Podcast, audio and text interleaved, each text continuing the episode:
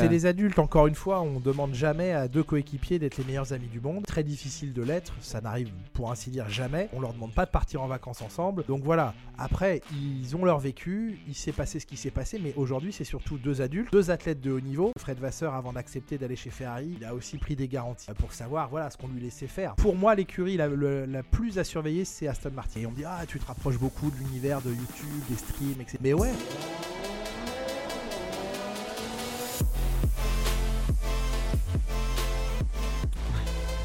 Non, mais c'est parce qu'avec ma. ta force Ouais. surhumaine. Ouais, c'est ça. C'est ouais. le souci, tu vois. c'est le souci parce qu'avec mes abdos, ils coupent tous les t-shirts Ah. quand je les mets. C'est Ah, le problème, ouais. Euh, non, pas du tout, c'est l'inverse.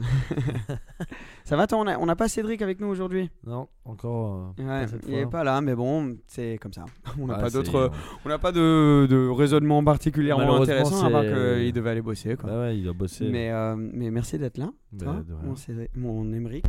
On va avoir un super épisode aujourd'hui. Vraiment hâte pour ça. On va, avoir- Moi, là, on va de- sentir des, hâte de- de on va avoir des bonnes anecdotes. Donc aujourd'hui, on a la chance d'accueillir la référence dans le domaine du journalisme automobile. Sa voix nous accompagne sur tous nos week-ends de course. Ça fera bientôt 10 ans qu'il sera avec Canal+. Et en tant que passionné du sport auto, je pense que je parle pour tous quand je dis que nos week-ends de course ne seraient jamais pareils sans ses anecdotes, ses statistiques et sa bonne humeur. Même si vous êtes dans votre voiture sur une double voie toute seule, tout seul, faites du bruit pour Julien.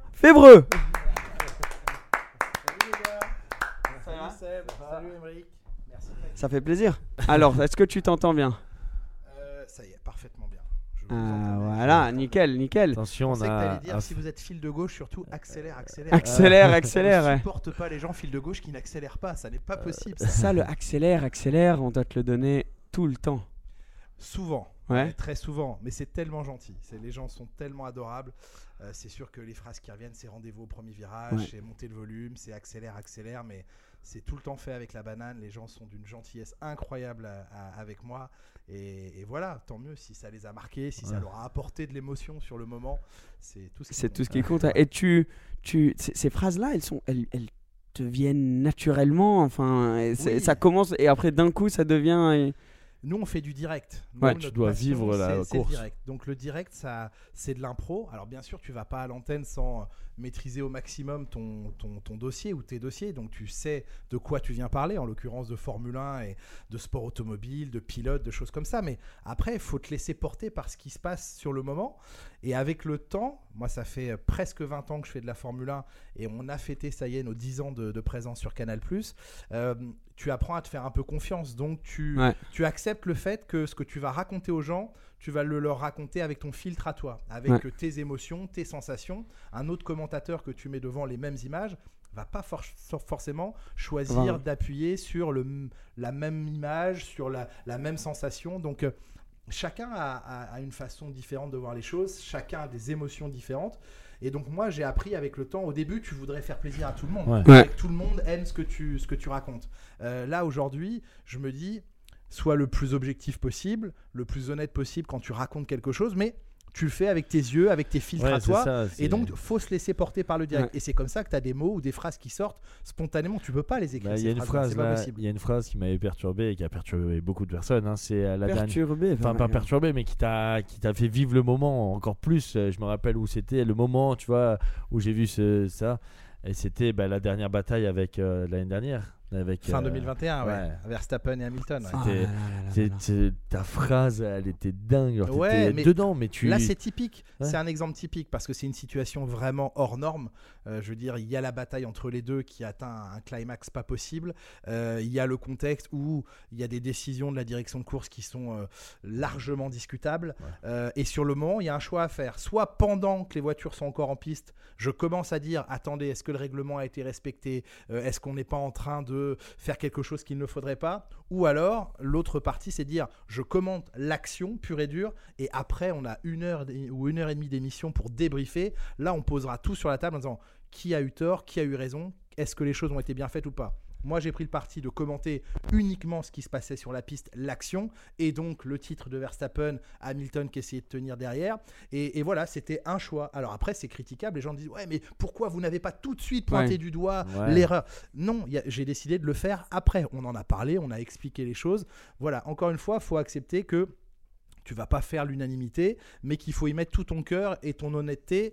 Et normalement, ça, les gens doivent le ressentir. Ah bah on l'a senti, hein, en tout cas. Ouais, c'est c'est sûr, on l'a senti. Et surtout, faut rester dans le moment. On ne sait pas si on a tous les faits, toute l'information. Tu dois rester objectif et, et- et justement prendre cette décision de choisir de commenter sur l'action en, euh, en Oui, et puis tant que tu n'as pas tous les éléments, euh, Tu l'analyse, tu la ouais. fais, tu peux la faire que quand tu as suffisamment d'é- d'éléments. À ce moment-là, les pilotes, ils sont encore en train de, se battre en mais piste. ça, ça, Ouais. ça, je le ressens vachement quand je regardais un peu la F1 et qu'on t'écoute et que tu dis, tu vois que tu es dans le même cas que nous en fait. Tu es, dans ta- dans ton monde, mais tu vois pas, tu peux pas suivre chaque voiture.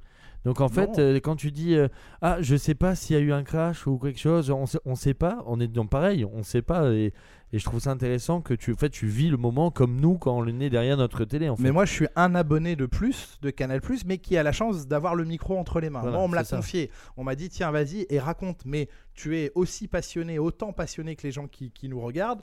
Euh, alors, on a un peu plus d'éléments devant nous dans la cabine de commentaires Oui. pour, pour pouvoir construire notre, notre commentaire, justement. Mais, euh, mais on reste avant tout des observateurs.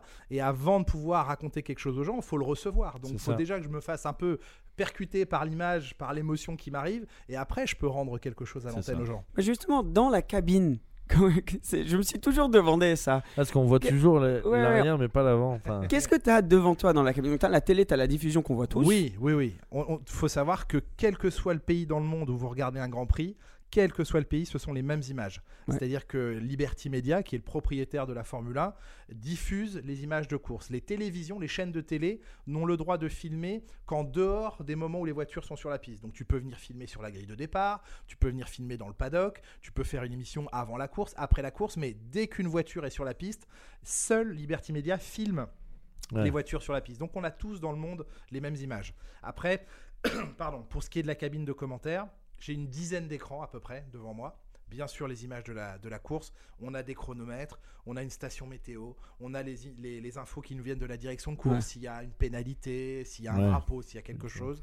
Euh, nos, nos réseaux sociaux, hein, les écuries communiquent beaucoup par les réseaux sociaux. Moi, mon téléphone, il est toujours posé devant moi avec, le, avec euh, notamment mon, mon WhatsApp ouvert parce que tous tous les journalistes, on a des groupes WhatsApp avec les écuries. Ah oui, donc tout de si suite jamais il y a pendant la chose, course, euh, moi, il m'arrive d'envoyer des textos et je le dis à l'antenne. Je dis écoutez, là, on comprend pas pourquoi euh, un tel n'avance plus. On envoie un WhatsApp tout de suite à l'attaché de presse de l'écurie et on le dit à l'antenne. On dit bah écoutez, on va demander à, on va demander à McLaren qu'est-ce qui se Ah passe. d'accord, moi je pensais que Ouais, c'était vraiment. Ok, c'est carrément. Bah en fait c'est un, un simple message que vous envoyez de, de WhatsApp à l'écurie simplement. Bah, enfin bien je m'attendais, je sais pas, un talkie walkie, il y a quelqu'un derrière. tu vois. Talkie-walkie. Ça serait pas mal, non, ça serait pas mal ça. Non, Non, c'est non, mais vraiment. Vous après, êtes vraiment dedans quoi. hein. Moi, je le fais, mais on est d'autres journalistes sur place. Je suis pas le seul à. Mais on va chercher l'info là où elle est. Bah, et aujourd'hui, je Mm. pense qu'on vit une ère, notamment grâce aux réseaux sociaux, à une nouvelle façon de s'adresser aux gens, où on peut se permettre de le dire.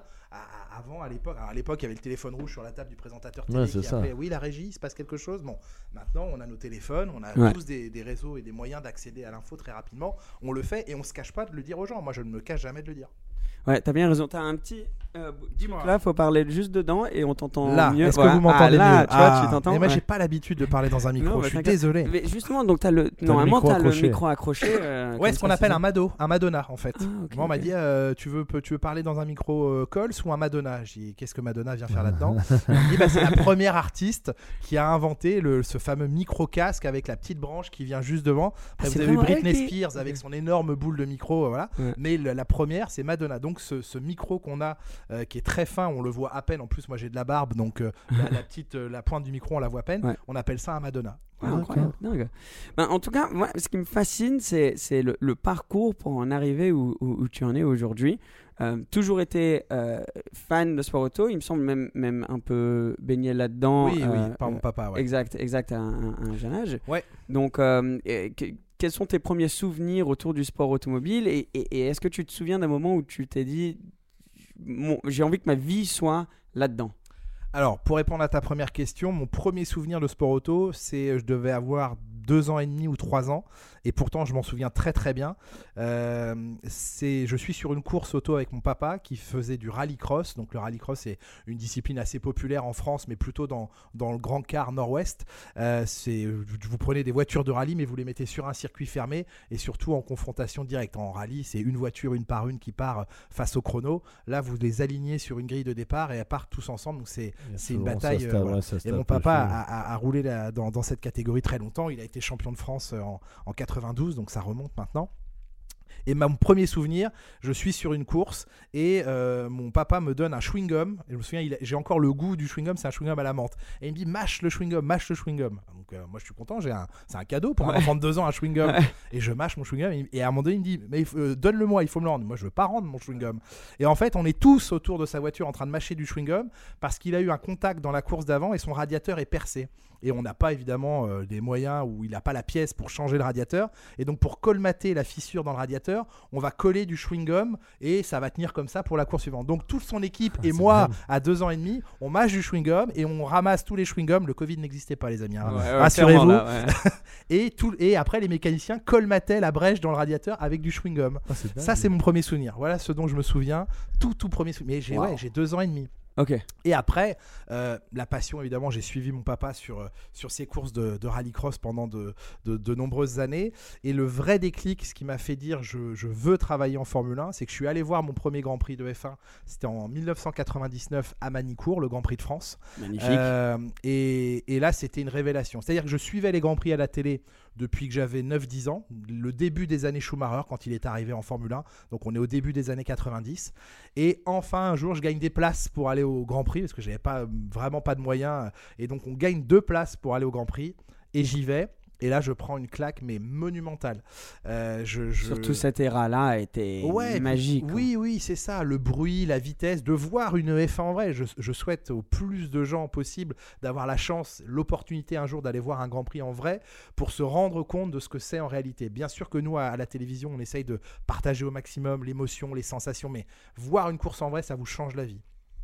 Et moi, ce week-end-là, j'ai pris une énorme claque. Juste avant, je voulais être euh, kinésithérapeute dans le sport. Je voulais être euh, voilà, kiné de, de, sport de sportif de haut niveau. Quand même dans le sport, mais c'est vrai que c'est très différent. Mais hein. voilà, je me voyais plus là-dedans. Et là, j'ai vu ce week-end-là et je dis, mais moi, je vais être en Formule 1 tous les jours de ma vie. C'est-à-dire que le dimanche soir, j'ai réussi à me faufiler dans le paddock. Évidemment, j'avais pas d'accrède, pas de badge, rien. Mais bon, la sécurité, le dimanche soir, ils sont un peu plus relax. Mmh. Et... Donc, j'arrive à me faufiler un petit peu, un peu malin, quoi. Et, euh, et, je vois deux, deux, filles, une de chez McLaren, une de chez Ferrari, qui discutaient ensemble. Ils étaient tous en train de remballer. Elles s'occupaient du catering, tout ça, donc de ouais, ouais. l'hospitalité. Et je les entends dire en anglais Ah, on se voit dans 15 jours à Silverstone. Je crois que c'est dit Silverstone. Et moi, cette phrase-là, mais elle ça m'a flingué en fait. J'ai dit, mais moi, dans 15 jours, j'y serai pas. Mais j'étais encore lycéen, quoi, donc c'est ouais. normal. Mais je me suis dit, elles, dans 15 jours, elles seront encore sur un Grand Prix de Formule 1. Elles vont encore revivre l'expérience. Et moi, j'y serai pas. Et ça m'a tellement fait mal que je me suis dit, non, c'est pas possible. Tous les jours de ma vie, Faut une fois que j'aurai fini mes études, ça doit être la F1. Tous les jours de ma vie, tous les grands prix de ma vie, je dois y être, je dois vivre le truc. C'est et c'est devenu mais une évidence. Vraiment, c'était. Ça peut paraître prétentieux de se dire je vais travailler en F1. T'es qui pour croire, euh, pour croire que tu vas bosser en mais F1 C'est beau d'avoir eu et cette je réalisation. Le voulais tellement fort, je le voulais. Et, et, et, et ça, voilà, ça me devenait insupportable de rentrer chez moi et de me dire voilà, la prochaine fois que je vais de la F1, ce sera peut-être dans un an au prochain Grand Prix de France. Et j'ai dit ça, je veux pas. Ça, je veux faut pas. que ce soit dans 15 jours. Ouais. Faut que ce soit tous les 15 jours ou toutes les semaines maintenant. T'as été piqué quoi, direct. Ah, direct, direct. Ouais. Et ensuite, que, comment ton parcours t'a mené par où pour en arriver? Donc, tu décides, ok, j'ai envie d'être euh, euh, en F1. Ouais. Euh, le côté plus journalistique, le côté, euh, ce côté-là est complètement différent de ce que ouais. tu, Et puis, en fait, c'est pas facile aussi. Alors, c'est sûr que c'est pas facile. Euh, je suis tombé un jour sur quelqu'un euh, à qui j'ai dit que j'avais l'intention de devenir journaliste en F1. Quand je suis rentré de ce Grand Prix, je me suis dit, ok, qu'est-ce que je peux faire? Euh, Pilote, évidemment pas. Ingénieur, certainement pas. Je suis nul en maths, sûrement pas. Après, je me rendais bien compte que je savais parler. Tous les lundis après les grands prix, je saoulais mes potes à la récré leur pour raconter, leur raconter. Ouais. Ah ouais, j'en ai retrouvé sur Facebook parce qu'ils. Ça, c'est pas mal les réseaux. Tu retrouves des gens plus tard. Ouais, je te vois maintenant sur Canal. Ouais. Et certains me disent Oh, à l'époque déjà, mais tu nous saoulais avec tes courses, tu nous parlais de Schumacher et tout. Mais voilà, j'avais une facilité à parler. Je me rendais bien compte que, que je savais raconter les histoires. Donc je me suis dit Ouais, journaliste, ce serait incroyable. Et donc, je me souviens un jour, un ami de la famille avoir dit ça. Lui, il était dans la presse, ce, ce monsieur-là. Et je lui dis euh, Bah ouais, je veux devenir journaliste en Formule 1. Et là, il m'a pris de haut avec un air condescendant en disant Oh, mais mon petit bonhomme, mais tu Ah ne te bon, rends pas compte. ouais. Tout le C'est monde, ouais, ouais. Extrêmement difficile, tu n'y arriveras jamais. Ouais. Et donc, intérieurement, je me suis dit Bah, je vais te montrer. Je l'ai pas fait pour lui prouver quoi que ce soit. J'avais rien à prouver à ce mec-là. Mais c'était un petit dis, boost en plus.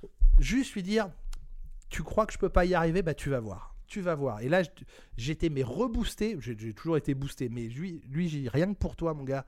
Dans ma tête c'était pas très poli les mots que j'avais hein. mais Ouais, dans l'idée ouais, ouais. c'était tu verras tu verras que je vais te prouver que t'as tort.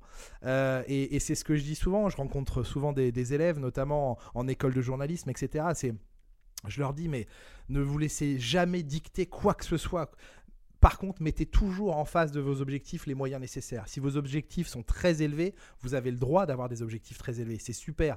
Mais soyez honnête avec vous-même, mettez en face les moyens nécessaires. Ouais, quoi. Et donc, voilà, après, on se regarde tous dans la glace et on, on sait si on, si on a fait suffisamment ou pas. Mais euh, on a le droit d'avoir des objectifs très élevés. Et personne ne doit vous interdire d'avoir ça. C'est ça. Moi, je sais que le journalisme, j'ai un copain à moi qui était, euh, était là-dedans, qui faisait des études, etc. là-dedans, dans le sport aussi. Lui, passionné de, bah, plein de sports. hein. Bon, pas forcément l'auto, je crois, mais plus euh, foot, etc. Et je sais à quel point c'était dur, parce que sa copine faisait pareil.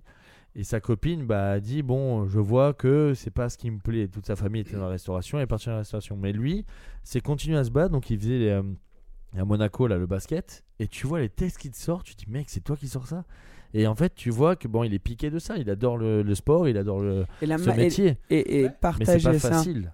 Partager Rien ça facile. avec. euh, Rien n'est facile. ouais. Partager ça avec euh, les, les- les personnes autour qui ne sont pas nécessairement piquées du même C'est sport. ça. ça devient un peu addictif aussi. Tu as envie de.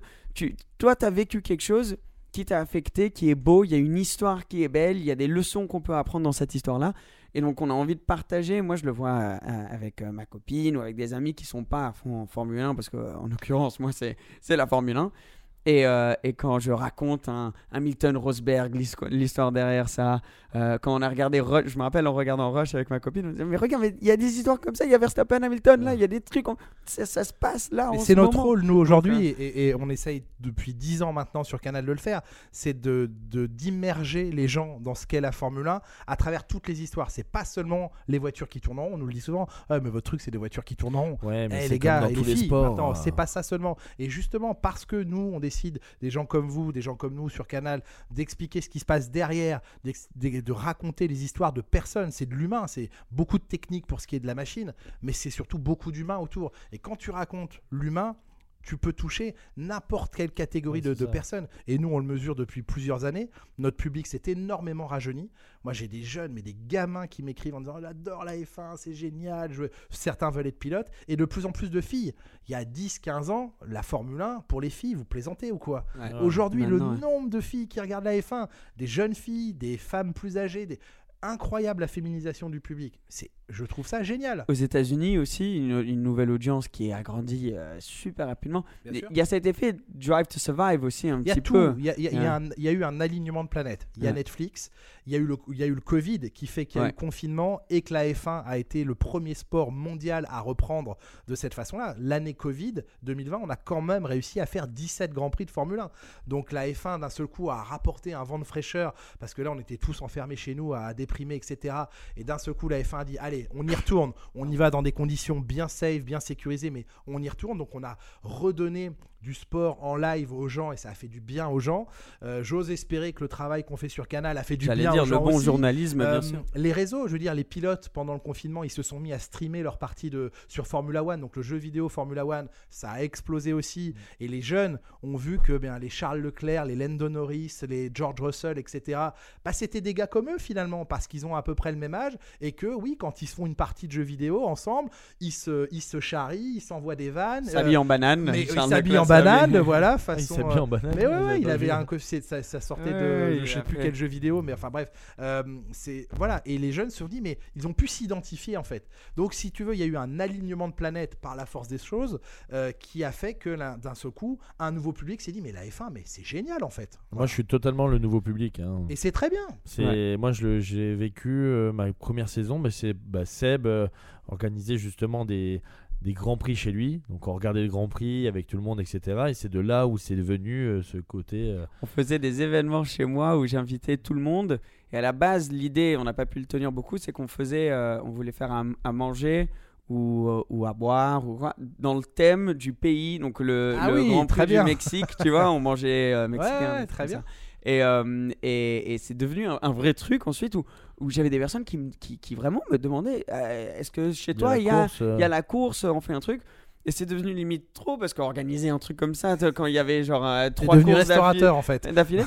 Et ensuite, quand j'ai arrêté, euh, j'ai des amis qui venaient du coup euh, à ces événements qui m'ont dit on, on a l'idée de reproduire ça, mais d'une manière plus propre. Et ils louent un endroit sur Monaco où euh, il y a des DJ, ça part en soirée, c'est tout un truc autour de la F1. Et euh, c'est de voir ça avec mes yeux. Avant d'avoir un ami ou deux amis qui venaient regarder la course avec moi, c'était compliqué. À ensuite d'avoir toute la maison, à maintenant c'est un- tout un restaurant Ouais, ouais. de voir l'évolution à, C'est à à la l'image de, l'évolution de la F1. La Ouais. F1 a explosé. Il faut, faut pas oublier que la F1 aujourd'hui, c'est le premier sport mondial annuel. C'est-à-dire qu'au-dessus, il y a la Coupe du Monde de football et les Jeux Olympiques. Mais ça, c'est des, des événements qui n'ont lieu que, que tous les 4 ans. La F1 est le plus gros sport au monde suivi de manière annuelle, qui a lieu tous les ans. C'est colossal. ça Donc, va euh, grandir. hein. et ça continue de grandir. Nous, on le mesure hein, sur Canal. Nos audiences, elles ont explosé ces dernières années. Aujourd'hui, en moyenne, il y a 1 million 200 000 personnes qui regardent chaque, chaque Grand Prix sur Canal. Sur une chaîne cryptée comme Canal, c'est colossal. Euh, et encore une fois, moi, ça me fait plaisir, ça me fait du bien de voir que les jeunes s'y intéressent, euh, que les filles s'y intéressent. Moi, je veux parler à un maximum de gens. Et on parle, tu vois, des nouveaux euh, passionnés de F1. Des, je- le truc qui m'énerve le plus, c'est d'entendre sur les réseaux certains dire Ah oui, les nouveaux, les Formule X. Mais c'est quoi ce mépris des nouveaux gens? Il y a, Pourquoi les gens n'auraient pas le droit de s'intéresser Tout le monde à un était nouveau nouveau, ça, ouais. Moi, si demain je m'intéresse euh, à un nouveau sport, euh, je vais me faire mal accueillir. Si parce que je connais rien euh, au paddle et que je m'y mets, on va dire ah non, mais toi t'es nouveau, t'intéresses pas à notre sport. Mais au contraire, purée, les, les gens qui sont passionnés de la première heure d'il y a 10 ans, 20 ans, 30 ans, soyez fiers d'accueillir des nouveaux passionnés dans votre univers. Racontez-leur, Totalement partagez raison, avec ouais. eux. Sinon, le- sinon ça meurt hein, naturellement. Ouais, ouais, et puis encore une fois, c'est cette façon de classifier. Ah, toi, tu connais pas, t'es nouveau. Ouais. Ça veut dire quoi, ça? Non, au contraire, on est là pour accueillir tout le monde. Eh, bienvenue, les amis. quoi. Enfin, moi dans la F1, j'ai pas eu ce problème. hein. Moi, je suis arrivé, on m'a dit viens, un grand ouvert. hein, donc, euh. Et, et, et, le- et pour moi, une course de Formule 1 tout le week-end, c'est un événement mais incomparable à d'autres sports. mais on le voit dans les Il y a villes. une ambiance autour dans toute la ville, tout le monde s'y met, c'est c'est plusieurs jours. euh, et ce moment où il y a les, les 20, 22 voitures sur le, euh, sur le start et qu'elles partent tous en même temps, Bah, c'est on un a, moment beau, fort. ouais, on a beau vraiment pas être intéressé dans, dans, dans, dans les voitures ou dans le sport auto et quand on vit ça c'est c'est exceptionnel il y a Le tout qui bruit tremble tout. autour bah, c'est ce que tu as vécu à ta c'est ce qu'on a voulu, F1 ouais. c'est ce qu'on a voulu aussi sacraliser euh, sur Canal. C'est c'est une idée qu'on a eue dès le début, donc début 2013. C'est dire le départ est un moment tellement fort, tellement puissant. Tu as 20 voitures sur la grille, donc tu as quasiment à l'époque 20 000 chevaux sur la grille de départ. Oui. ah ouais, on y Ils pense vont pas, ça. faire le 0 à 100 km/h en, en deux secondes euh, et ils vont se jeter comme des fous vers le premier virage avec tous la même envie, le même objectif, dépasser la voiture qui est devant ou pour celui qui est en tête, rester devant. Euh, et donc ce moment est tellement puissant qu'on a décidé sur Canal de ne pas le commenter. Et c'est comme ça qu'est venu le monter le volume et rendez-vous au premier virage parce que on laisse les abonnés de Canal vivre le départ. C'est tellement puissant Ah, c'est dingue, ça se passe de commentaires. Là, dans ces cas-là, tu sais, il faut ranger l'ego dans la poche et dire, mais tu feras pas mieux avec tes mots que de laisser les gens profiter du départ. Ouais, c'est ce c'est qu'on fait hein. sur Canal. C'est une signature. Je pense que ça plaît aux gens beaucoup. Euh, et, et- et- et tant mieux, parce que c'est des moments très Mais forts. je m'en rendais pas C'est compte, super. moi. Tu mais c'était un pari hein. c'était un pari quand même de- maintenant ça semble évident mais j'imagine au début c'était eh ben, c'est un des moments quand même les plus regardés où on aurait le, le plus d'audience etc et de, de se lasser de- des- Ouais. des commentaires là à ce moment là c'était un pari et ça on a ça vu que ça a très bien marché marché. tout de suite. Les gens nous, nous en Ah ont tout de suite parlé. Et, et- et voilà, tant mieux que ça ait plu. On l'a gardé et, et c'est très bien. super Tiens, rendais donc, du compte, coup, moi. une fois que tu t'es décidé, pour revenir un peu à, à- à l'histoire, une fois que tu t'es décidé, je vais rentrer là-dedans, tu rencontres euh, des personnes et, et, et, et- et petit à petit, les portes commencent à s'ouvrir et tu prends vraiment goût au journalisme. Ouais, moi j'ai fait donc une école de journalisme. Dès que j'ai eu mon bac, euh, je suis monté à Paris. J'ai fait une école de journalisme euh, qui s'appelle le Studio École de France, euh, qui existe toujours, qui forme au métier de la radio. Et j'ai commencé à RMC en, en stage. Et le stage qui devait durer deux mois, j'ai fait en sorte qu'il dure un an. et il disait, bah, il faut partir. J'ai dit non, non, je reste, je reste. Je fais, oui, mais on n'a pas, on pas d'argent pour les stagiaires. C'est pas grave, vous me payez pas, je reste, je reste, je reste. Et donc voilà, au début, euh, les portes s'ouvrent pas. C'est à toi de les ouvrir. Alors des fois, c'est les portes que tu ouvres à grands coups de pied. Des fois, tu passes par la fenêtre si on veut Ouais. Plus t'ouvrir la porte. Mais voilà, t'insistes, tu fais en sorte. Il faut être là au bon moment. C'est la vie, et je pense que chacun le vit, et ceux qui nous regardent le, le vivent sûrement. C'est un- une histoire d'opportunité. C'est être là au bon moment, sur le bon timing, parce qu'à un moment, on a besoin d'une personne à tel poste, et toi, tu es là, et tu donnes envie à la personne en face de toi de dire Allez, c'est à toi que je donne la chance. Et moi, c'est arrivé comme ça. Au début, j'étais stagiaire. Ensuite, j'étais euh, assistant sur des émissions euh, de, de, de sport. Et un jour, notre envoyé spécial sur les Grands Prix change de job et nous annonce à la veille du premier Grand Prix de la saison 2005 qui s'en va. Et là, je suis là en disant, les gars, allez, s'il vous plaît, donnez-moi ma chance. Et j'ai eu beaucoup de chance à l'époque euh, d'avoir la confiance de- de- des patrons d'RMC me disant, allez, on te donne ta chance. J'avais 20, 20 et quelques années, euh, 22 ans. Et on m'a dit, vas-y, c'est parti, on te donne ta chance. Et c'est comme ça que ça, que ça a commencé. Mais j'étais là-bas jour et nuit. Quand je dis jour et nuit, c'est jour et nuit. Euh, quand les séances d'essai des Grands Prix du Japon ou d'Australie sont à 2h du mat, les présentateurs, tout ça, ils sont pas à la rédac. Moi, j'y étais. Je leur faisais des synthèses, des résumés de la séance, les interviews des pilotes, les chronos. Quand ils arrivaient le lendemain matin, ils avaient le petit dossier. Enfin, je, je faisais tout ce que je pouvais pour leur montrer à quel point j'avais la rage, l'envie. C'est un bon élément. Et quoi. le jour où il y a cette étincelle qui est la personne en place décide de prendre un autre job, donc il y a une place à prendre, tu es là, tu as montré que tu avais envie, tu prêt, aucune ouais. expérience derrière un micro, mais tu as, tu as montré aux gens que tu étais prêt à bosser jour et nuit comme un dingue, que tu étais sérieux, que tu allais être fiable. Et là, un jour, on te donne ta chance. Et c'est comme ça que ça démarre. Ouais, c'est, c'est, faut tout mettre en place pour être au premier rang ou le jour où la, l'opportunité se, se présente et être prêt soi-même aussi d'encaisser parce qu'il y a, il y, a, il y a la pression derrière le micro, euh, d'être là, d'avoir les bons comptes. Parce que Une fois que tu l'as dit, tu l'as dit quoi. Ouais, surtout. Ah oui, ça, on revient pas sur bah, ce qu'on a dit. déjà, déjà, un, oui, ça. Et de deux, de toujours avoir les mots parce qu'il y a des périodes euh, pendant les courses où il n'y a pas grand-chose qui Oui, se passe oui, il y de temps en temps. bien sûr. Et donc, euh, il faut, faut, Faut savoir en parler. des- Ou les drapeaux rouges, je pense tout le temps ça. Les drapeaux rouges, je suis en train de regarder en mode comment ils vont faire pour garder le Bah, truc. on a eu euh, un exemple dingue il y a un peu plus d'un an et demi. Euh, c'est le Grand Prix de Belgique, donc 2021, euh, Oui. où on a fait 4h30 d'antenne alors qu'il n'y avait pas une voiture en piste. Il pleuvait à torrent, Ah donc oui, je on ne pouvait pas ça. rouler. Et on est resté sous ce régime de drapeau rouge, donc où il n'y a pas de course. Euh, mais nous, on était à l'antenne et on ne savait pas si la course allait reprendre et si oui, à quelle heure elle allait reprendre. Et j'avais Romain Grosjean euh, à côté de moi dans la cabine et on a fait 4h30 d'antenne sans qu'il y ait une voiture qui roule. Ben, on a raconté plein de choses. Alors, on a diffusé des petits documentaires, des petits machins, mais on a toujours des choses à raconter. Ce qui est génial avec la F1, c'est qu'il y a toujours une actualité. Jour et nuit, tous les jours, même hors saison, il se passe un truc. Un tel signe chez un tel. euh, Il y a tellement euh, d'éléments qui bougent en fait. Il y a du sportif, de l'extra-sportif, du politique, du technique, du financier, du people. du- Il y a toujours un truc à raconter en F1. Donc moi, mon métier, c'est d'absorber toutes ces infos tous les jours. Moi, ma, saison 2023, j'ai commencé à la préparer le lundi matin d'après Abu Dhabi 2022. Donc, dernier Grand Prix de la saison euh, fin novembre euh, 2022.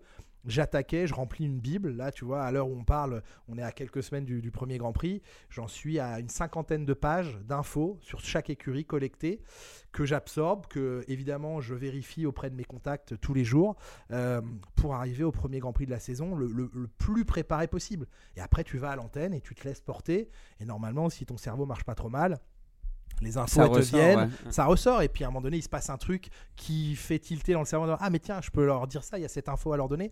Et c'est comme ça que tu alimentes aussi ton commentaire.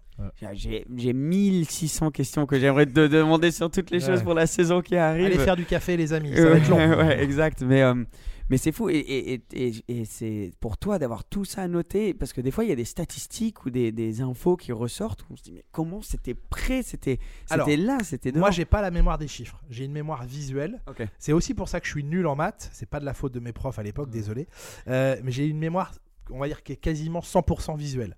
Euh, donc, moi, un chiffre, ça me parle pas. Et si je mets pas une image avec le chiffre, je j'ai pas le chiffre. Donc, je, je retiens assez mal les dates. Je, je retiens assez mal les nombres, les chiffres, les, les à part quelques records très connus de victoires. Euh, voilà, Alain Prost, 51 victoires, ça je l'ai, c'est bon. Mais il y a plein de chiffres que, que je n'arrive pas à mémoriser. Donc, dans ma cabine de commentaires, je vous ai parlé des écrans, j'ai sur le mur à côté plein d'anti, on va appeler ça des anti-sèches, mais plein de stats chiffrés.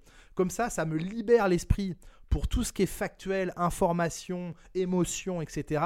Et si vraiment j'ai besoin d'un chiffre qui ne me revient pas, je me tourne et je dis ah oui, à telle course, il a fini à telle position. Du coup, ça soulage mon esprit parce que c'est vrai que pendant deux, on fait 7 heures d'antenne par week-end, dont 2 heures à peu près de course le, le dimanche. Wow. Donc on est beaucoup à l'antenne en direct. c'est assez, c'est assez euh, fatigant. Attention, encore une fois, hein, on, On va on- pas on travaille dans des conditions de rêve, mais euh, le, le- le cerveau, à un Oui, moment donné, il, oui, sature normal. un petit peu. Donc c'est pour ça que tout ce qui est chiffré, je préfère l'avoir en backup sur le côté et à tourner la tête en disant ah oui, c'est vrai que c'était tel résultat à tel endroit, et ça me laisse beaucoup plus l'esprit libre pour ce qui se passe en piste en ce moment, pour mes infos liées à tel pilote, tel ingénieur, tel patron, etc.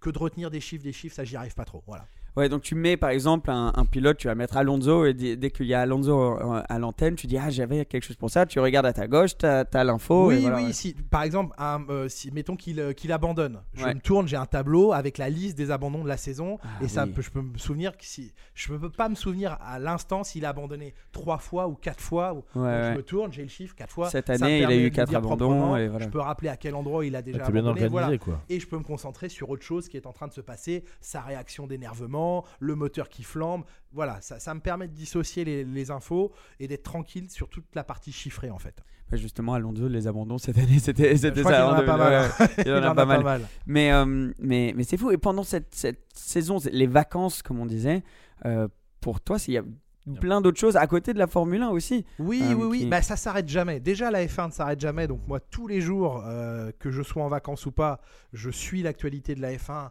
Je, y a, honnêtement, je vais pas dire il n'y a pas une journée, mais le, s'il y a une seule journée où j'ai pas quelqu'un au téléphone en lien avec la F1, c'est le maximum. Euh, Voilà. Là, déjà, ce matin, j'avais des gens au téléphone. Hier aussi.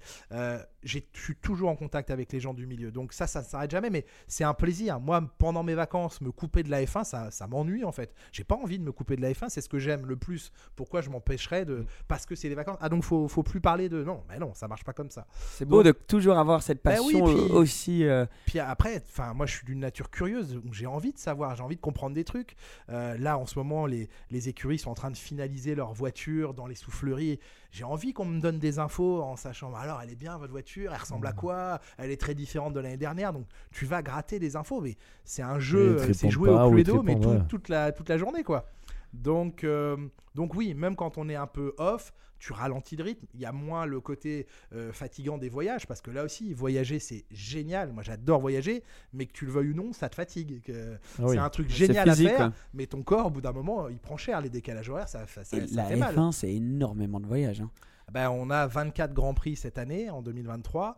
Euh, en moyenne, on fait 5 fois le tour du monde en distance. Une saison de F1, c'est l'équivalent de 5 tours du monde en avion. Oh là Donc là, en décalage horaire, etc. Donc encore une fois, je ne suis surtout pas en train de me plaindre. Je changerai ça pour rien au monde, c'est formidable. Mais ton corps, lui, il s'en fiche que tu sois passionné ou pas. Il dit, oh là, tu, m- là, tu m'épuises. Attends, mais là, il y a un problème. ouais. Parce que là, le cerveau, il pense qu'il est midi. En fait, il est minuit là où tu arrives. Bon, donc cette fatigue, au bout d'un moment, il faut, il faut un petit peu la, la solder. Donc ça, tu le fais l'hiver. Et pour solder la fatigue, tu vas faire le trophée Andros euh, sur la glace. Voilà. Oui, oui, la meilleure solution pour ça, c'est clairement le trophée Andros. montagne, ouais. Le bonheur de la montagne. Voilà. Et pendant, pendant cette saison où il y a toutes ces, ces- ces nouvelles annonces de pilotes, de chefs d'écurie, etc., euh, et ça doit être dingue pour toi parce que tu as, hâte de partager ça avec euh, les personnes qui t'écoutent. Donc la première course, tu dois avoir tellement hâte de dire, bon, bah écoutez, il s'est passé ci. C'est presque trop dur la première course. Il y a trop de trucs à dire. Ouais. Et on sort des gens en disant Ah, mais ça, j'ai pas dit. Ah, mais ça, on en a pas encore parlé. En fait, on veut dire Oh, on a 24 grands prix, on a le temps de raconter des choses. Ouais. Mais, mais oui, c'est exactement ce que tu viens de dire. En fait, moi, pourquoi je mets autant de passion quand je vais à l'antenne C'est que dès que j'apprends un truc et qu'en plus, en coulisses, on me raconte comment ça s'est fait, que les discussions, les tractations, ouais, mais un tel était pas d'accord pour qu'il vienne, et que j'apprends ça en, off et que je sais que je peux le raconter sans mettre personne dans, dans l'embarras, je suis tout le temps en train de me dire allez vite, pourvu Ouais. qu'on aille à l'antenne, c'est de dire hé les gars, j'ai appris ça, faut que je vous raconte. Moi, je Ouais. suis toujours à l'antenne avec cette, euh, cet état d'esprit de dire hé, vous savez quoi, j'ai appris ça, Eh, mais eh, c'est le truc, c'est dingue, je vais vous expliquer comment ça s'est fait. Et quand Tu tu vas à cette relation ça, proche. ouais. mais ouais, ouais, mais parce que nos, nos abonnés, je pense qu'on a créé sur Canal cette proximité aussi avec nos, nos abonnés, c'est qu'on parle directement. On nous a jamais, heureusement, mais jamais interdit de parler de quoi que ce soit, euh, que ce soit en bien ou en mal. On nous a jamais dit, ouais, attention, cette marque-là, faut pas trop l'attaquer. Ouais, non, jamais, beaucoup, jamais. a- Donc, a si on apprend un truc euh, qui va pas chez un tel, on le dit, on est libre de parler. Donc nous, Super. on court à l'antenne des fois en disant, Oh, on vient d'apprendre ça, mais il faut qu'on vous raconte quoi, c'est dingue. Et C'est ça, qui donne l'authenticité et la crédibilité. euh, Je pense, euh, bah oui, oui, carrément. Ouais, ouais, complètement. Et donc, on peut rentrer un peu pour la saison parce que moi, Allez. ça m'intéresse, euh, ça m'intéresse tellement. Euh, euh, un Salut, truc auquel je pense. infos. Ouais, un truc auquel je pense directement, c'est Fred Vasseur qui part chez, Ouais. chez Ferrari. Ah. Euh, ça, c'est énorme. Euh, Binotto, enfin, on pourrait en, en parler pendant, pendant longtemps, mais quand même, ce qu'il a fait avec la voiture en, en 22, euh, c'est impressionnant. La voiture, Ouais. enfin, le changement qu'il y a eu là. Mais Fred Vasseur qui arrive, euh, ça, va être fascinant de suivre ça et de voir aussi, parce qu'il y a une forte relation, je crois, avec Leclerc, non? Oui, oui, ils se connaissent extrêmement bien. Euh, ils, sont, ils sont très proches, donc c'est une, une bonne chose. Mais euh, la bonne nouvelle, effectivement, c'est l'arrivée de, Fred Vasseur chez, chez Ferrari. Euh, il faut quand même saluer le travail de Mattia Binotto, alors qu'il n'a pas eu tout bon, loin de là, sinon ils auraient été champions du monde, mais qui n'a pas tout raté non plus. Ferrari est revenu à un niveau très élevé, tu l'as dit. Je pense. Je pense de, de l'extérieur que Mattia Binotto a, a endossé trop de rôles en même temps et qu'à un moment à ce niveau tu ne peux pas tout gérer toi-même que ce soit le sportif, euh, les accords Concorde, euh, les négociations. Il a eu beaucoup, beaucoup de rôles en même temps. Et je pense que c'est un petit peu ce qui l'a perdu. Euh, mais ça reste un très grand ingénieur. Mais à un moment, il faut choisir euh, tes combats. Euh, et, et voilà, et l'arrivée de Fred Vasseur, bah, un Français qui arrive chez Ferrari, évidemment, ça nous rappelle l'époque de Jean Todt, même si la période est différente, même si les personnes sont différentes. C'est de nouveau un Français qui va diriger une écurie italienne. Ça n'était pas arrivé depuis Jean Todt. Depuis Jean Todt, ça n'était que des Italiens qui avaient euh, dirigé la Scuderia Ferrari. Intéressant. Euh, et, Fred Vasseur, c'est ce qu'on, ce appelle un racer, quoi. C'est un vrai racer. Il vit pour la course. Euh, le, le, le- je vais, je vais dire un mot un peu grossier, mais le bullshit autour, de- ça ne l'intéresse pas. Euh, si tu dis à Fred Vasseur, euh, tu vas dormir dans une tente dans le paddock, mais on va économiser des nuits d'hôtel et on va pouvoir se payer un nouvel aileron avant, il va dormir dans le paddock dans sa tente. hein. Il n'y a pas de problème. Ça, ça ça se passe pas comme ça, mais oui, mais pour bon, te ouais, dire l'état d'esprit, vision. il va aller faire, il va aller placer les moyens là où ils seront les plus utiles pour la performance. Donc lui, le, le froufrou autour, euh, le- le- l'emballage du le paquet cadeau, il s'en fout. Lui, c'est ce qu'il y a à l'intérieur qui compte. Donc ça, je pense qu'il va insuffler encore plus ça chez Ferrari. C'est un homme euh, de poigne et, ferme. Je veux dire, il a quand même fait euh, casser des contrats moteurs à l'époque de son arrivée euh, chez Sauber parce qu'il ne voulait pas du moteur Honda. Donc, si, il aura aucun mal à dire à quelqu'un, je ne te veux plus à cette place-là parce que tu n'es pas compétent à cette place-là. Par contre, tu vas, je vais te mettre à cette position-là et là, ça va mieux marcher. Et là, je vais mettre quelqu'un qui sera plus fort, qui va mieux diriger. Enfin, il va savoir mener ses troupes, quoi. Donc, je pense, de ce que je crois comprendre, qu'on lui laisse les mains libres, qu'on lui laisse le temps. Et avec du temps et les mains libres, et donc la possibilité de dire je veux un tel là, là, là et là, il va pouvoir restructurer la Scuderia.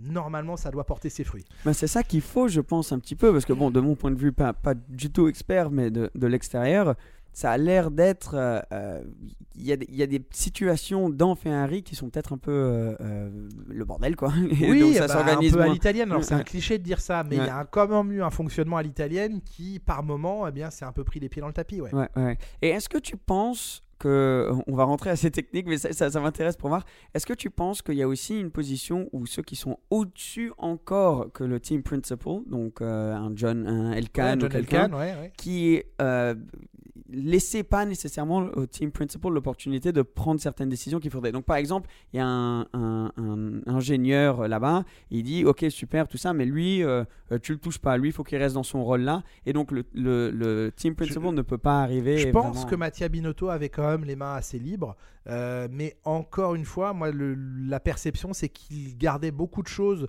euh, sous sa propre responsabilité et que ça l'a peut-être un peu noyé à un moment. Alors que c'est un brillant ingénieur, encore une fois. Est-ce que c'était le meilleur meneur d'hommes de l'histoire? Je suis pas certain. Ah, c'est deux métiers différents. hein. C'est deux métiers différents. Donc, euh, donc mais je, encore une fois, je pense que Fred Vasseur, avant d'accepter d'aller chez Ferrari, il a aussi pris des garanties auprès de John Elkann, qui est un des patrons propriétaires de, de- de Ferrari, euh, pour savoir voilà ce qu'on lui laissait faire. Parce que si tu changes juste une personne poste pour poste et que cette personne a les pieds et poings liés en disant mais par contre tu touches à rien d'autre. Vous pouvez mettre n'importe qui, hein. vous pouvez remettre Jean vous pouvez mettre Fred. Vasseur, il se passera rien. hein. C'est ça qui euh, m'intéresse. je, je, je, je peux pas croire que Fred ait signé là-bas sans avoir la, la garantie de pouvoir mettre son organisation en place comme il le souhaite. Il va pouvoir venir analyser. Ferrari, ça doit être un sacré truc, ça doit être Ouais. intimidant. Passer du temps à apprendre comment Déjà, ça marche, ça. essayer de trouver Faire où, un audit euh, de la voilà. situation. où la machine est un peu cassée et remplacer ça. Ouais, Enfin, ouais. Mais après, c'est un très bel outil, Ferrari, ça va marcher. hein. Ça va marcher. Et surtout, il y, a, il y a deux pilotes exceptionnels. Il connaît très bien Charles Leclerc parce qu'il me semble que, que, bon, Charles a commencé chez, chez euh, Alfa Romeo Sauber. Euh, et même avant en F Botox Cosmetic, out of botulinum toxin A, FDA approved for over 20 years. So, talk to your specialist to see if Botox Cosmetic is right for you.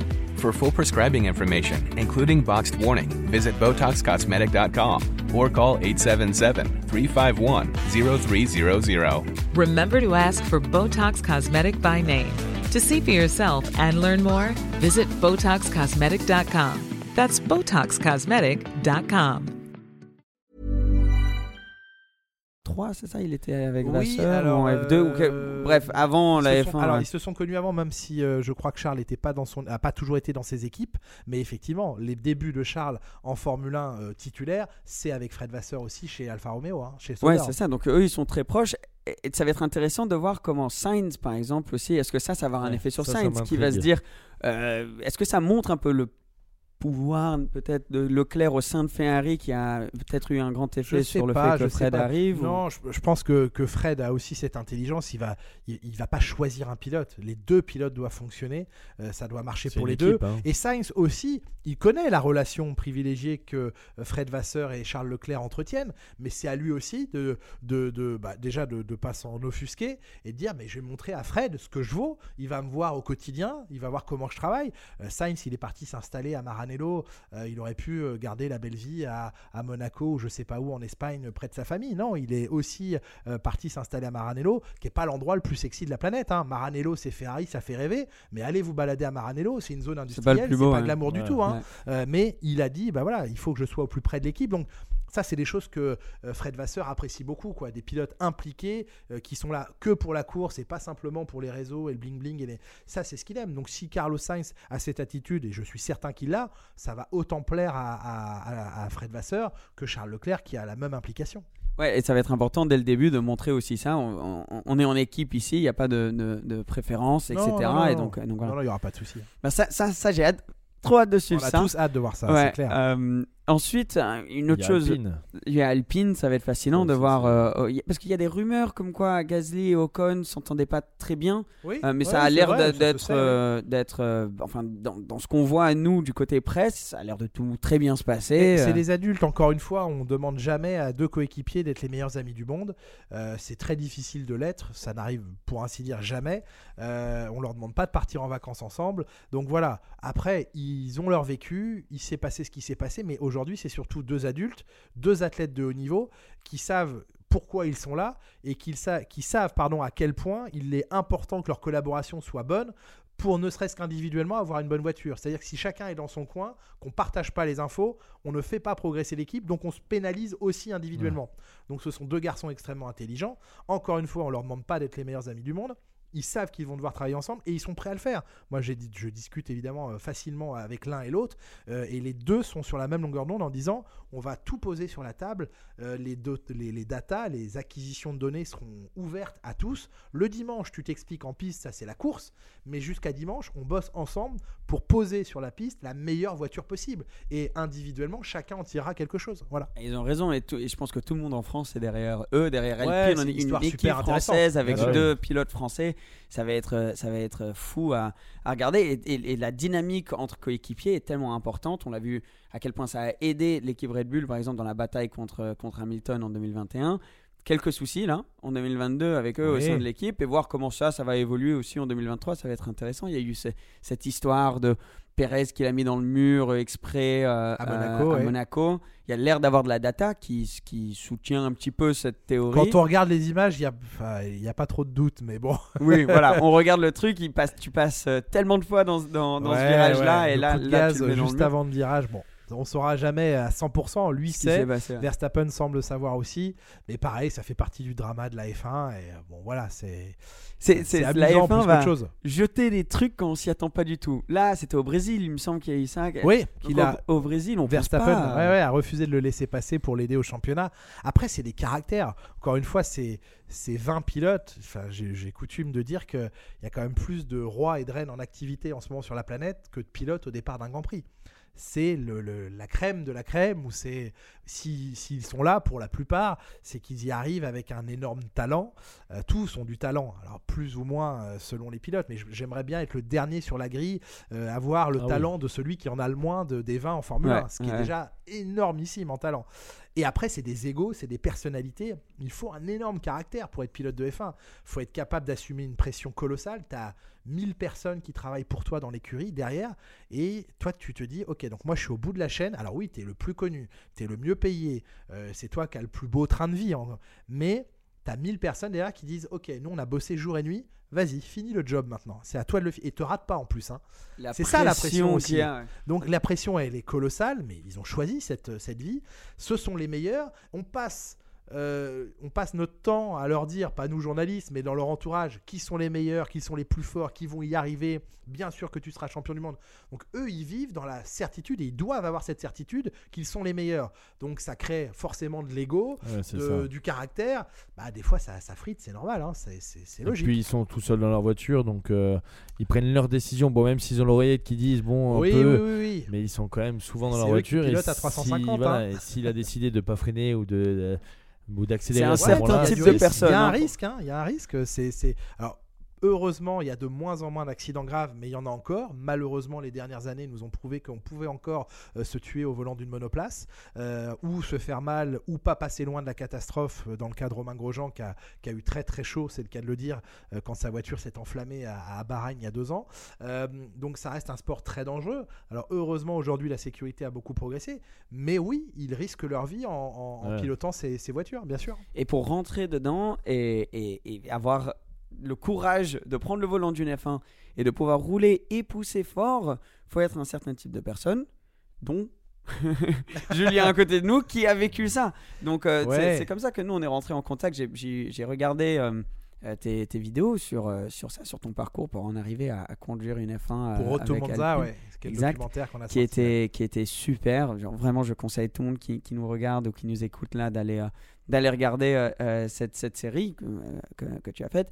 Et enfin, c'était comment? Ça a dû être. euh, Bah, c'est une histoire euh, incroyable. C'est le évidemment pour euh, tout passionné de Formule 1, je pense que le rêve ultime, c'est d'un jour pouvoir euh, piloter une Formule 1. Piloter, c'est un grand mot. Conduire une Formule 1. Euh, et et c'est vrai que j'ai eu cette, ce grand, grand, grand privilège de pouvoir le faire. Euh, la discussion, elle date quasiment d'il y a un an, euh, au mois de février euh, 2022.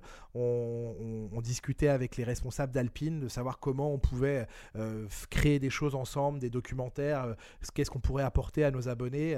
Euh, euh, en, cette année 2022.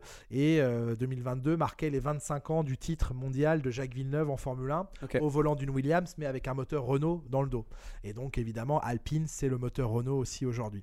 Et donc on, on- on s'est mis d'accord que cette année, en 2022, Jacques piloterait pour fêter les 25 ans de son titre une Formule 1 moderne.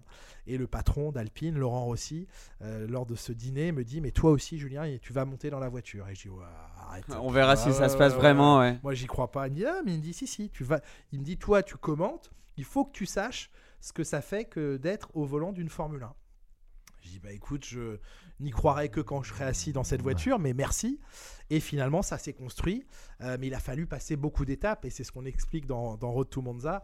euh, c'est que bah, on m'a pas laissé monter directement dans la voiture. Ce qui n'a jamais été fait, en fait, c'est de laisser un, un non professionnel, moi je suis pas pilote, euh, monter dans une Formule 1 aussi récente. C'est-à-dire qu'on m'a permis de piloter la voiture de 2021, donc juste de l'année dernière.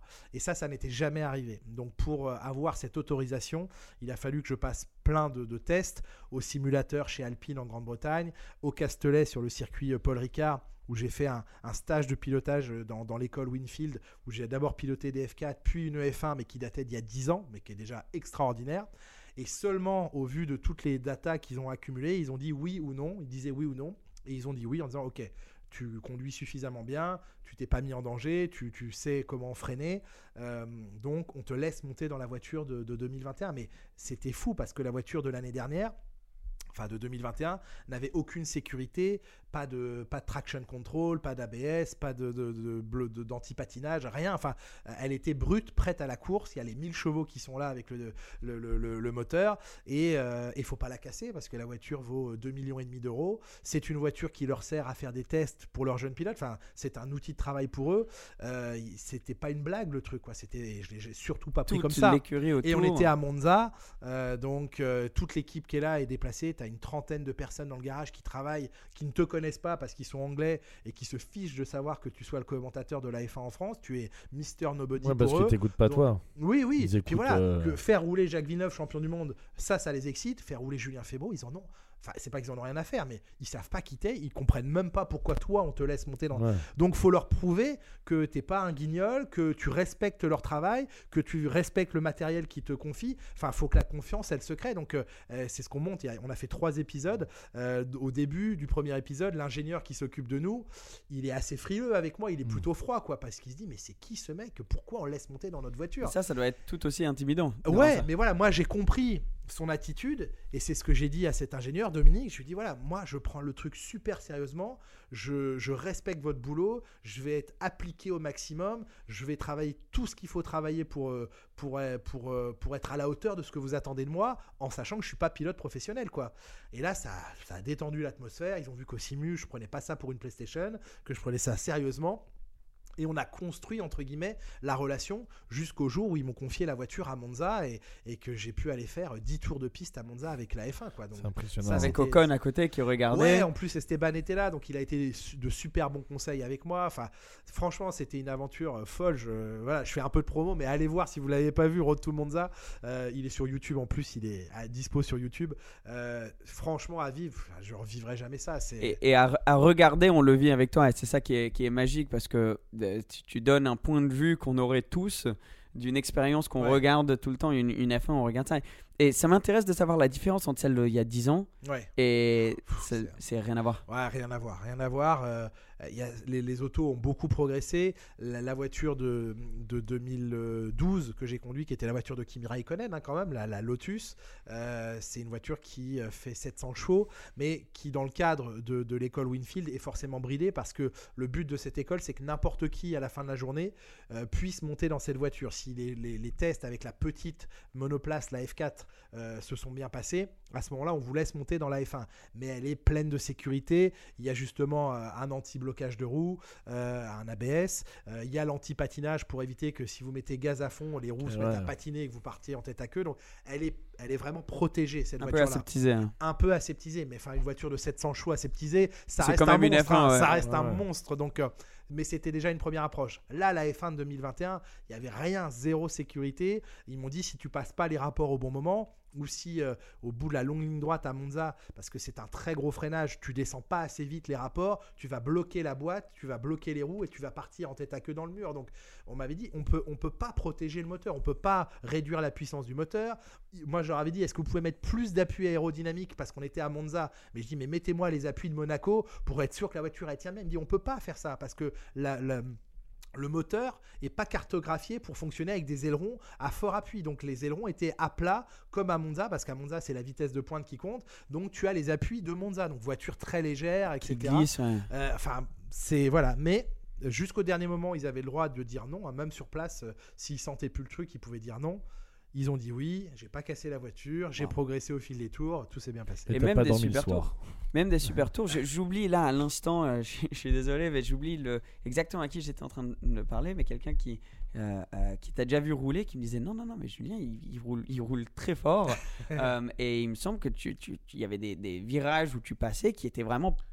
Oui, le, Voilà. le premier virage, c'est- parce Ouais. que je donne rendez-vous aux gens en premier virage. Ouais. C'est pour ça que ça s'est ouais. bien passé. Fallait l'assurer celui-là. le, le premier freinage et la première chicane, ça se passait vraiment bien. Après, c'est dans les virages rapides, mais il faut comprendre qu'une Formule 1, ça fonctionne euh, de mieux en mieux si tu vas plus vite. C'est-à-dire qu'il y a des virages où tu es en danger si tu les passes à 190 km/h. Il vaut mieux les passer à 250 parce que tu as plus d'appui, donc la voiture est plaquée au sol et elle passe plus facilement le virage. Donc ça, on va dire pour des êtres humains lambda comme nous, euh, concevoir qu'il faut aller plus vite dans un virage pour être plus en sécurité, c'est quand même un peu dur à intégrer. Donc forcément, en 10 tours, j'ai pas osé rajouter encore plus de vitesse dans certains virages, et c'est là que tu perds des valises par rapport aux professionnels. Mais ce serait totalement illogique d'être dans Oui, les oui, temps oui, oui. de gens dont c'est le métier. Ça n'est pas possible. Puis il y a Donc, la peur s'approcher, aussi. moi je, je me suis approché à, à 6 secondes du temps d'Esteban Ocon, c'est parfait, ça m'allait très très bien. Oui, oui. Et faut, faut, faut se dire euh, aussi que t'es pas là pour claquer des temps. Non, on- Mais non, tu ne vas jamais impressionner. J'ai eu la. tu- oui, c'est ça. Qui tu veux impressionner? Ouais. Tu veux faire. Enfin, tu veux dire quoi pire, Tu veux impressionner exact. les ingés Mais il travaille avec Fernando Alonso et Esteban Ocon. Et puis- les a impressionnés Tout- tout- Personne. tous tes proches sont déjà impressionnés que tu sois monté dedans en fait. Et il y a personne Déjà. à impressionner. Il y a à vivre une expérience et il y a à la partager. Le reste, on s'en fout. C'est J'aurais été à exactement 15 ça. secondes. Mais moi, je- mon bonheur, il était déjà d'être monté dans la voiture à l'arrêt. Donc la faire rouler à 15 secondes, à 10 secondes ou à 6 secondes, C'était pareil. peu ouais, importe, peu importe. Mais c'est ça là. J'ai eu la chance de rouler une 2011, une voiture de Barrichello à Portimao, dingue. Et Surtout euh, là-bas. Ouais, euh, surtout là-bas, c'est fou. Et c'était la même mentalité. Je me disais, t'es pas, tu, tu ne vas jamais impressionner quelqu'un. Ton rôle ici, c'est de communiquer sur l'expérience. Fais en sorte que ça, ça se passe bien. Et ensuite, le reste, tu verras. euh, Ouais. Profite quand même. Le côté physique aussi, c'est quelque chose quand même. Parce que 10 tours, moi, j'en ai fait que 6, il me semble. Et c'est c'est- déjà, tu le sens un petit peu. hein. Ouais, alors ça, ça, ça tire un peu dans le, dans le coup, mais en fait, tu es tellement concentré et l'adrénaline que tu as euh, prend le dessus sur tout que tu sens, tu sens pas grand chose. C'est après, le lendemain, ça tire un petit peu. le soir, on Voilà. commence à sentir. Mais ouais. sur le moment, tu es tellement dans le truc que tu. Et tu t'étais préparé un ouais, peu. je m'étais ouais. préparé à ça. Et, et- et les freins, surtout d'avoir fait le stage chez Winfield euh, une semaine avant, sur le freinage, je, je- je savais à quel point ça freinait fort une F1. Et donc j'étais, je m'étais vraiment préparé à, à ces gros freinages. Et c'est vrai qu'à Monza, tout de suite, ils m'ont dit il faut vraiment que tu freines fort. Déjà pour garder la température dans les freins et dans les pneus. Et puis si tu veux faire des beaux passages, c'est les freins qui vont être importants. Donc il m'avait dit avant le panneau 150 mètres, tu ne touches pas à la pédale de frein. Le problème, c'est quand tu arrives à 310, 320, 300 euh, mètres, le tu vois. panneau un- une 150, épingle. euh, le panneau 150 mètres, tu as l'impression qu'il est Ouais. au virage, quoi. Et je dis, mais attends, attends, ça arrive, ça arrive. Dit- Et je me suis dit, ils t'ont dit de faire ça, tu fais ça, tu ne freines pas avant le panneau 150 mètres. Par contre, dès que j'ai vu le panneau 150 mètres passer, Bam bam, j'ai explosé. Et là, la voiture, elle s'arrête net, quoi.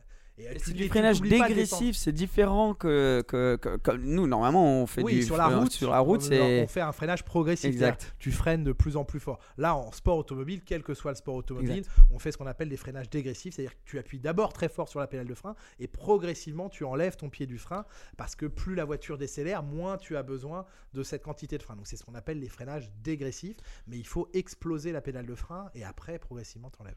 Moi, je, me, je l'ai su là que récemment, que de base, enfin que récemment, ça fait peut-être un an, mais que de base, que le, un pilote freinait du pied gauche. Oui. Donc, euh, parce que nous, on a tous fait la connerie étant jeune, essayer le pied gauche dans notre voiture. Tu où t'es on pris a- le tableau de voilà, bord. où on a cette sensation un peu bizarre. Donc, je me suis dit, je me suis jamais dit, quelqu'un va freiner du pied gauche. Mais en fait, t'as euh, pas le choix hein, ouais, C'est c'est impossible de freiner du pied droit dans une monoplace parce qu'effectivement tes pieds sont dans des compartiments. Euh, et puis les pilotes ils viennent du karting et un karting c'est à la pédale d'accélérateur à droite, la pédale de frein à gauche. Donc déjà euh, le karting t'apprend à freiner pied gauche, mais oui maintenant toutes les monoplaces modernes et la plupart des véhicules de course on freine tous du pied gauche. Ouais. Ouais. Moi en Twizy, j'ai une Twizy euh, que, Oui. que je roule tous les jours. Je, comme il y a que les deux pédales, je freine pied gauche parce que je me dis, j'ai envie de construire cette sensation. Ah ben, la dans le meilleure pied façon d'apprendre à, à freiner pied gauche, c'est d'avoir une boîte auto, de rouler dans une voiture Ouais. avec boîte auto où tu n'as pas besoin donc d'avoir un pied sur l'embrayage et t'apprends à, à gagner. Mais au début, effectivement, quand tu n'as jamais fait ça, tu freines du pied gauche et sûr on, tu prends le on volant. hein. anticipe, euh, enfin, on s'y attend pas du tout, quoi. Moi, je le, moi, j'oserais même pas le que faire. les avec, premières euh, fois, les premières fois, tu prends vraiment le tableau de bord. hein. Oui, oui, c'est normal, c'est normal. freinage d'urgence, c'est bien. Ouais. Et, et pour revenir un peu sur euh, tout ce qui est 2000, euh, de- 2023, parce que pareil, on a, j'ai, j'ai encore plein de trucs. euh, comment est-ce que tu vois l'évolution entre euh, et là on parle en, en théorique, hein, personne peut prédire exactement ce qui va se passer, mais il y a donc euh, Red Bull qui était quand même loin devant, mais sont pénalisés. euh, Oui, du fait d'avoir pénalité, gagné le championnat et aussi euh, du, du- du fait d'avoir eu des pénalités dans leur temps dans la soufflerie, Oui. donc qui peut affecter qui peut affecter ça. Mercedes qui revenait très fort à la fin de saison 2022 Oui, oui. et Ferrari qui sont toujours là, mais quand même ça bouge un petit peu au sein de l'équipe. Il y a- Ça, a Ça normalement. pourrait, c'est pas impossible qu'on ait une saison avec trois équipes qui se battent pour un championnat. C'est ce ça qu'on fait espère. très longtemps que C'est ce qu'on espère. Euh, les règlements techniques déjà n'évoluent que très très peu. Donc plus tu as de la stabilité dans un règlement, plus ça permet aux équipes d'affiner et de converger en termes de performance. Là, le- la modification majeure du, du règlement cette année, en 2023, c'est qu'on va rehausser un peu la hauteur des, des voitures par rapport au sol. Parce qu'en 2022, vous avez vu qu'elles tapaient beaucoup sur le sol. Il y a beaucoup, une surtout, fameuse- surtout fameuse Mercedes. histoire du marsouinage où les voitures voilà, tapaient beaucoup le sol. Donc réglementairement, les, équipes sont obligées de rehausser un petit peu la hauteur des voitures. Et ça, ça fait perdre un peu en performance. Mais ils ont déjà réussi par les évolutions à compenser cette perte de, performance. Mais on va dire que globalement, on reste sur les mêmes règlements techniques qu'en 2022. Donc ça permet à tout le monde d'avoir appris des choses en 2022 et évidemment de faire mieux en 2023. Donc je pense que les meilleures équipes vont rester les meilleures équipes. Je vois pas Red Bull se, se rater sur la voiture 2023. Effectivement, Mercedes qui a maintenant, je pense, bien compris les problèmes qu'elle a connus l'an dernier, va réussir à, à revenir. Ferrari n'est pas loin du compte, faut qu'il réaligne un petit peu plus les- tous les éléments et ça va le faire. Donc on a un potentiel effectivement de trois équipes capables de se disputer les victoires. C'est ce qu'on a envie de voir. Moi on me dit toujours ah, c'est qui votre pilote préféré? Je n'ai pas de pilote préféré, je veux que ça, ça se bastonne, point barre, peu importe qui c'est. Si ça peut être dans trois équipes différentes, Et l'écurie préférée? merveilleux. Et l'écurie préférée, peut-être? Non, non plus. Vraiment, Faut, rester non. objectif. Voilà, en plus, moi mais- j'étais pro Schumacher quand j'étais euh, gamin. Ouais. Donc euh, qu'il aille chez Benetton ou chez Ferrari, j'étais pour Schumacher. Mais aujourd'hui, non, je n'ai pas d'équipe favorite. Même Alpine, je n'ai pas. euh, c'est pas parce que c'est une équipe Comme française, c'est pas parce que c'est une équipe qui m'a fait rouler en. Formule 1. Je les remercie beaucoup pour l'expérience, mais je n'ai pas à avoir de préférence. On a des pilotes français dans cette équipe. Bien sûr qu'on va les suivre. Bien sûr que nos abonnés, ils ont aussi envie de qu'on leur raconte et qu'on leur montre l'histoire de Ocon, Gasly chez Alpine. On va la raconter. Mais la préférence, elle n'a absolument pas à exister. Elle n'existe pas. Moi, ce que je veux, c'est qu'il y ait plusieurs pi- pilotes, plusieurs équipes qui se battent pour les victoires. Peu importe qui gagne à la fin. Et là, ça va être fou. S'il y a ces trois écuries qui sont là, il y a six pilotes exceptionnels. Euh, il y a, il y a- pff, la seule où on aurait dit euh, pil- un premier pilote et deuxième, c'est peut-être euh, Perez, Verstappen. Ouais, mais ouais. Perez est en train de vraiment Donc, euh, euh, Perez, euh, elle- monter. ouais, ouais. Ouais. Il, était, il a fini combien? Troisième l'année dernière? euh, Oui, justement, juste derrière, derrière juste derrière Charles. Voilà. Euh, Et, et, pas beaucoup, hein, je crois, une ou deux secondes. Oui, oui, ah, ça s'est joué dans la- à la dernière course. Après. Donc, Donc, euh, euh, donc euh, ça, ça pourrait vraiment être, être, être fou de, de voir ça. Il y a aussi donc la malheureuse histoire de Ricciardo qui, qui, qui part. Ouais. Euh, ça a été bizarre un peu toute cette transition suite à Red Bull pour, euh, pour, pour Ricciardo. euh, qui aujourd'hui, on peut regarder et dire est-ce que c'était la bonne décision qu'il a prise, mais c'est très facile d'être assis ici et de le dire. Euh, mais ça fait de la peine, il est très populaire, il- sans doute un énorme talent, euh, un super sûr. pilote. C'est un vainqueur de Grand Prix, hein. Huit fois, je crois, vainqueur de Grand Ouais. Prix. Donc, donc euh, mais le fait qu'il qu'il parte, la Formule 1, c'est pas impossible. Ça se fait, mais c'est une fois qu'on est en dehors, C'est compliqué, euh, ouais. compliqué. ouais.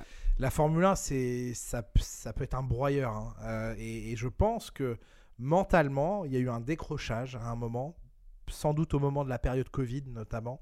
Euh, l'impossibilité qu'il a eu de retourner en Australie, de voir euh, sa famille, ses proches là-bas, ça a été un élément parmi d'autres. Et, euh, et il s'est jamais senti à l'aise après, dans, notamment chez McLaren, dans la voiture. Peut-être dans l'équipe aussi. Norris était vraiment très installé et, et un petit peu l'enfant chéri de, la, de, de- de McLaren. Il y a eu plein d'éléments, mais je pense qu'il y a eu un décrochage mental. Et, et, et Bah, la c'est un F1, il faut hein. vraiment réaliser l'exigence de la Formule 1 mentalement. Physiquement, ils sont tous au point, il n'y a aucun Oui. problème.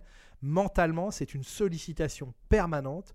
Il faut être euh, au, au mieux de son mental en permanence. Et donc, s'il y a un peu de décrochage, vous perdez très vite du rythme, de la confiance, et c'est un cercle vicieux dans lequel vous rentrez. Et je pense qu'il est complètement entré dans ce cercle. Je me demande même, ça on l'apprendra peut-être avec le temps plus tard, lui-même le racontera peut-être, que il y a eu un effet dépressif chez lui. Il est possible. J'émets une hypothèse, j'en ai aucune idée, mais Ouais. je me dis à Mais quel point il a, il s'est, à, à- à un moment, il s'est pas senti mal au point d'en faire une dépression. Euh, Surtout avec et tout il- monde il qui a demande les décroché, dire, autour. les écarts qui, qui se sont créés entre lui et Norris. Même, moi, il y a eu cette image de lui rentrant dans le paddock à cheval au Grand Prix des États-Unis. Il a voulu faire un, un petit happening euh, parce que c'est quelqu'un de très drôle et tout, mais j'ai presque trouvé ce moment-là gênant en me disant, Ouah, il a complètement décroché, quoi. Oui, il arrive à cheval et tout, avec, en, en cow-boy parce qu'on est au Texas. Mais c'est pas une scène d'un mec qui joue des victoires, qui, qui encore. C'est un mec, ça y est, qui est ailleurs, qui continue un peu dans son personnage de je suis le mec drôle du paddock. Mais pour moi, ça montrait aussi que le, le mental avait décroché. Et ça, à, à haut niveau, quel- tous les athlètes de haut niveau, quelle que soit la discipline, le diront. Si le mental décroche, c'est mort. c'est Très fini, petite marge d'erreur. Et, comme tout sport, c'est Ouais. une énorme partie et, et- et C'est- mentale. c'est number le one, c'est- ouais, le numéro 1, je Ouais, crois. ouais. Mais je pense que ça a aussi mis en contexte à quel point Norris est, est- est exceptionnel. Mais cette année avec Piastri qui arrive. Piastri, j'ai vraiment hâte de le voir Ah, nous rouler. aussi, donc, ouais. Piastri, pour ceux qui qui, qui, qui Moi, je connaissent connais pas, euh, ben, je te laisse donner l'intro de Piastri parce Oh, que tu vas le faire mieux que moi. Bah, Oscar Piastri, c'est euh, petit génie australien qui a gagné du premier coup, euh, on va dire quasiment toutes les catégories dans lesquelles il est passé avant la F1. Donc euh, F2, F3, euh, il gagnait tout du premier coup. Donc première année, le mec arrive, boum, il met tout le monde d'accord, champion. Donc déjà, c'est rare, c'est très rare que ça arrive. Ça, c'est pas une garantie qu'il va faire la même chose en F1, mais ça montre quand même le niveau du garçon. Euh, tête bien faite, solide. Il était sous contrat Alpine, mais le contrat était mal ficelé et il a pu s'en échapper. Donc ça a créé là aussi du drama l'été dernier parce que Alpine a perdu la pépite sur laquelle elle espérait miser. Et c'est McLaren qui l'a récupéré.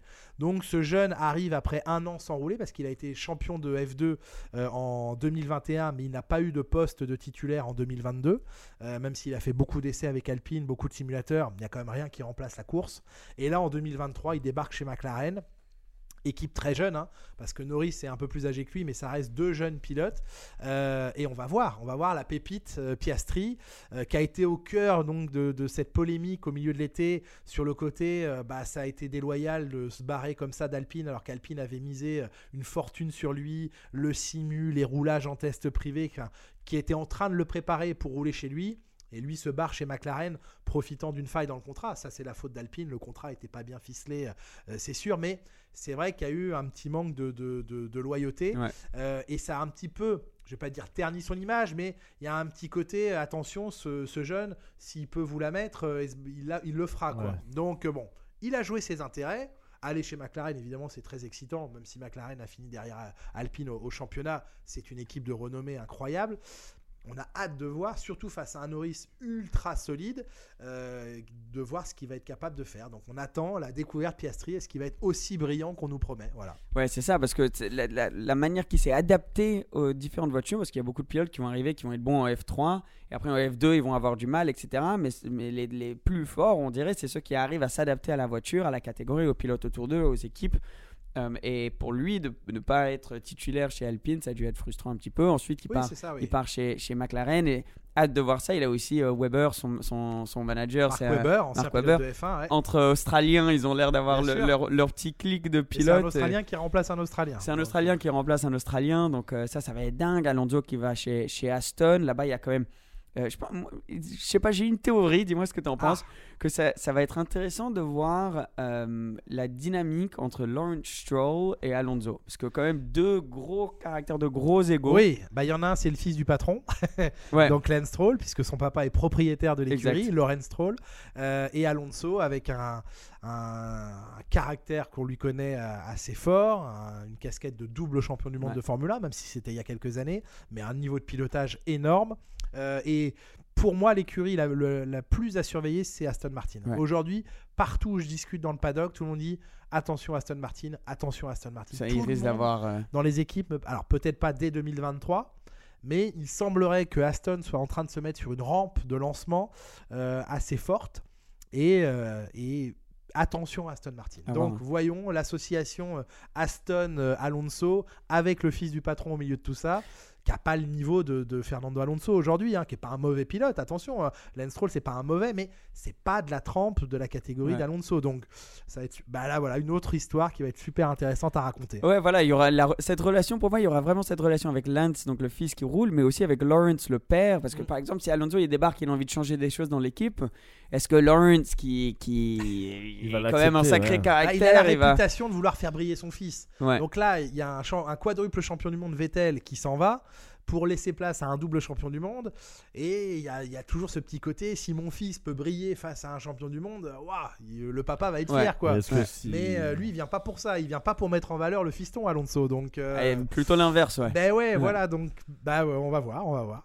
Ouais, ça va être dingue, dingue à, à- à suivre. Et une autre chose dont je voulais vi- vite fait te parler, parce que tu as la chance d'y avoir été, il me semble, et je t'ai vu beaucoup en parler, c'est au GP Explorer, euh, qui, en tant qu'un passionné auto et, un passionné de ce monde digital, trouvait ça exceptionnel. Enfin, c'était tellement bien mis en place.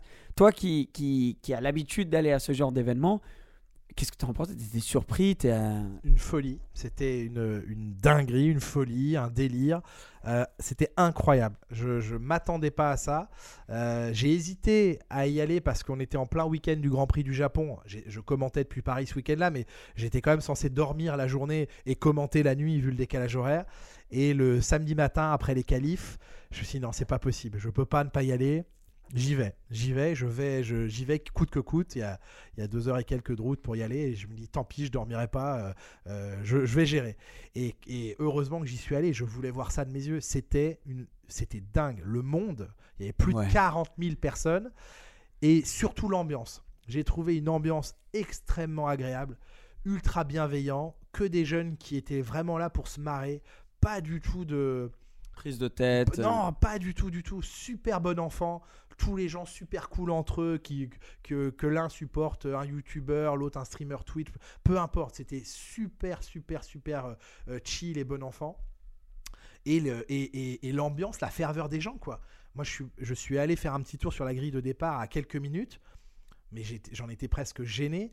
J'ai reçu une acclamation de la tribune. J'ai dit non, mais, je- mais c'est pas moi. Enfin, non, merci. ouais, Je ouais. comprends pas, je Euh, comprends pas. Et, et quand la course a commencé, mais les gens étaient mais, mais complètement dingues. Ils hurlaient, ils encourageaient les dépassements, ils ont scandé le nom de, de tous les pilotes. Enfin, ils sont restés à l'arrivée de la course. Moi, je m'attendais à ce que les gens commencent à partir, mais personne n'est parti. Les gens ont envahi la piste. Ceux qui ne pouvaient pas sont restés dans les tribunes pour le podium Fou, hein.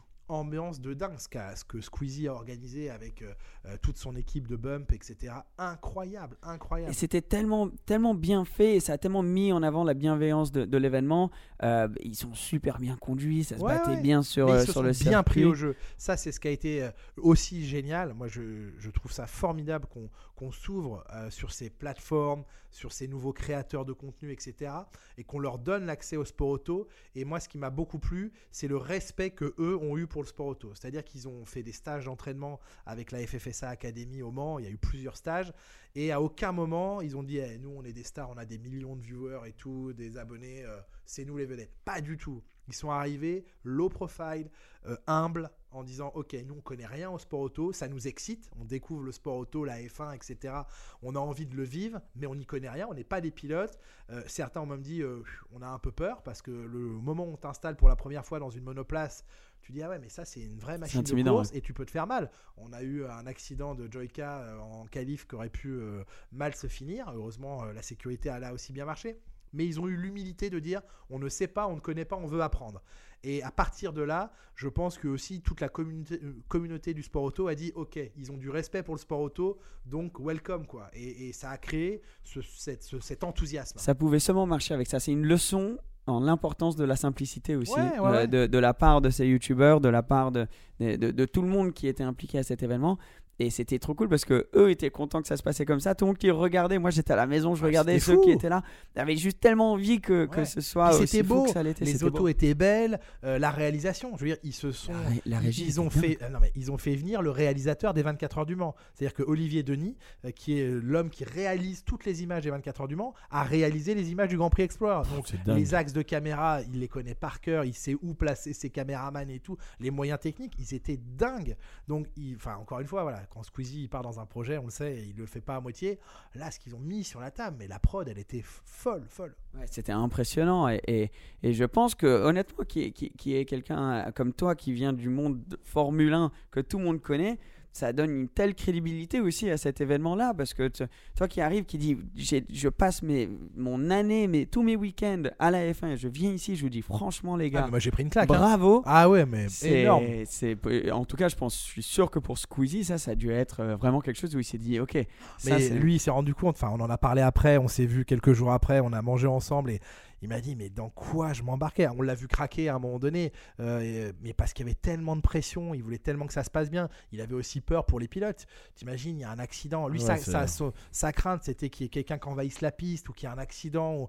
euh, Enfin, il avait une pression énorme. Je veux dire, il n'est pas arrivé euh, euh, les bras euh, comme ça en disant, allez-y, les gars, faites pour moi. Tiens, Ouais. mon, mon kiff, c'est de. Faites-le. Non, non, il s'est impliqué de, de, de fou, quoi. Et quand je vois la, la récompense, que ce soit sur le stream qui a été vu plus d'un million de personnes simultanées, ou les gens sur place, en plus la météo était là, donc c'est- il faisait beau. Enfin, franchement, c'était extraordinaire et énorme coup de chapeau.